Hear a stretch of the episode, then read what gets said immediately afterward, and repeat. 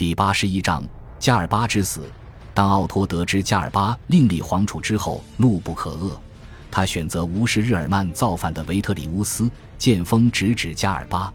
奥托一方面积极备战，准备大军压境罗马城；另一方面派人联系了罗马城内的禁军以及加尔巴的其他军团。加尔巴的士兵们正因没有收到加尔巴的犒赏而感到愤怒，这时奥托的橄榄枝正好迎合了军队的心意。公元六九年一月初，禁军、西班牙军团。以及自各地隶属加尔巴的军团们一齐向奥托倒戈。没等奥托的军队开拔，加尔巴的军队便在罗马城内发起兵变。未等加尔巴与其将领做出反应，罗马的士兵们便诛杀了老皇帝加尔巴、皇储利西亚尼努斯及其一众党羽，并在事成之后大开城门迎接他们的新皇帝奥托。可怜的利西亚尼努斯，皇储才当了不到一个月。就被愤怒的乱军诛杀，而年迈的老皇帝加尔巴立身于军队，最后亦亡于军队。加尔巴在位时间并不算长，但是这短短七个月期间，却将乌大维所创之帝制的不稳定性全部暴露了出来。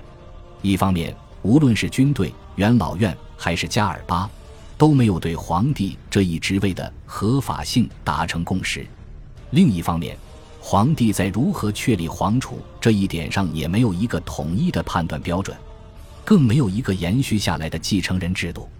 对于加尔巴对皇权的影响，塔西佗曾做出过对此事的评价。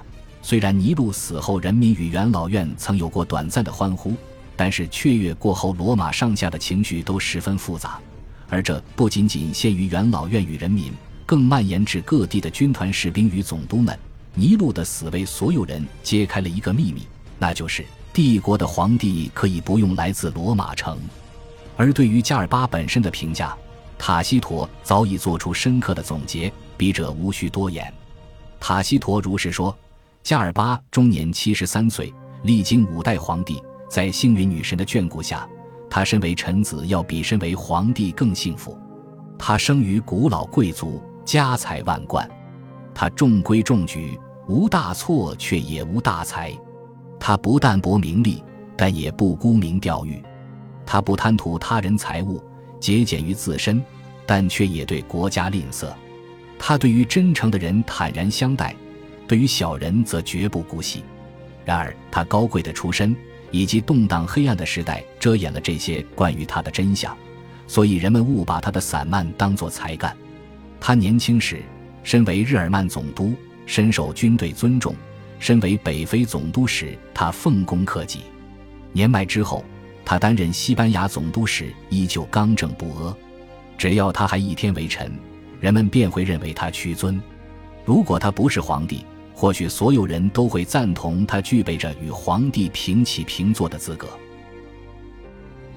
感谢您的收听，喜欢别忘了订阅加关注，主页有更多精彩内容。